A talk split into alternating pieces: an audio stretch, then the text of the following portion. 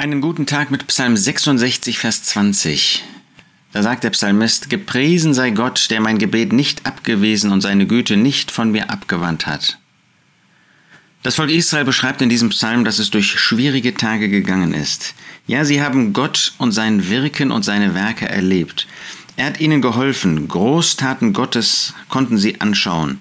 Er hat das Meer in trockenes Land verwandelt, so dass das Volk Israel durch den Strom gehen konnte. Sie haben das erlebt. Sie haben das erlebt im Blick auf das Rote Meer. Sie haben das erlebt im Blick auf den Jordan. Haben nicht auch wir Gottes wunderbares Wirken vielfach erlebt? Wir haben nicht solche Wunder erlebt, äußerlicher Art. Natürlich, jede Bekehrung ist ein Wunder. Aber heute ist nicht die Zeit äußerer Wunder.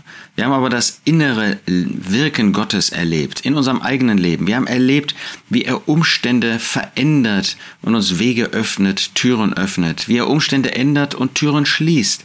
Und in allem haben wir die Hand Gottes erleben dürfen. Wir haben eine Beziehung zu Gott.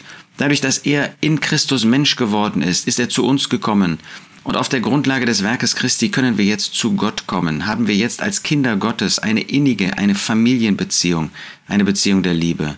So kennen wir Gott und wir beten zu Gott. Wir dürfen das täglich tun, wir mehrfach täglich tun. Wir sollen sogar im Gebet sein, das soll unsere Haltung sein und das kann unsere Lebenshaltung sein. Da können wir Gott nur preisen, dass er unsere Gebete nicht abweist.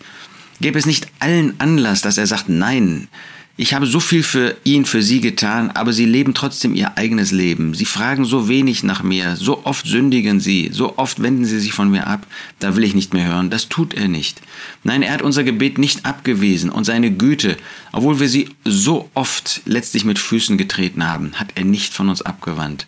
Wir haben einen guten Gott, wir haben einen guten Herrn, wir haben einen liebenden Herrn, wir haben einen Herrn, der sich uns zuwendet.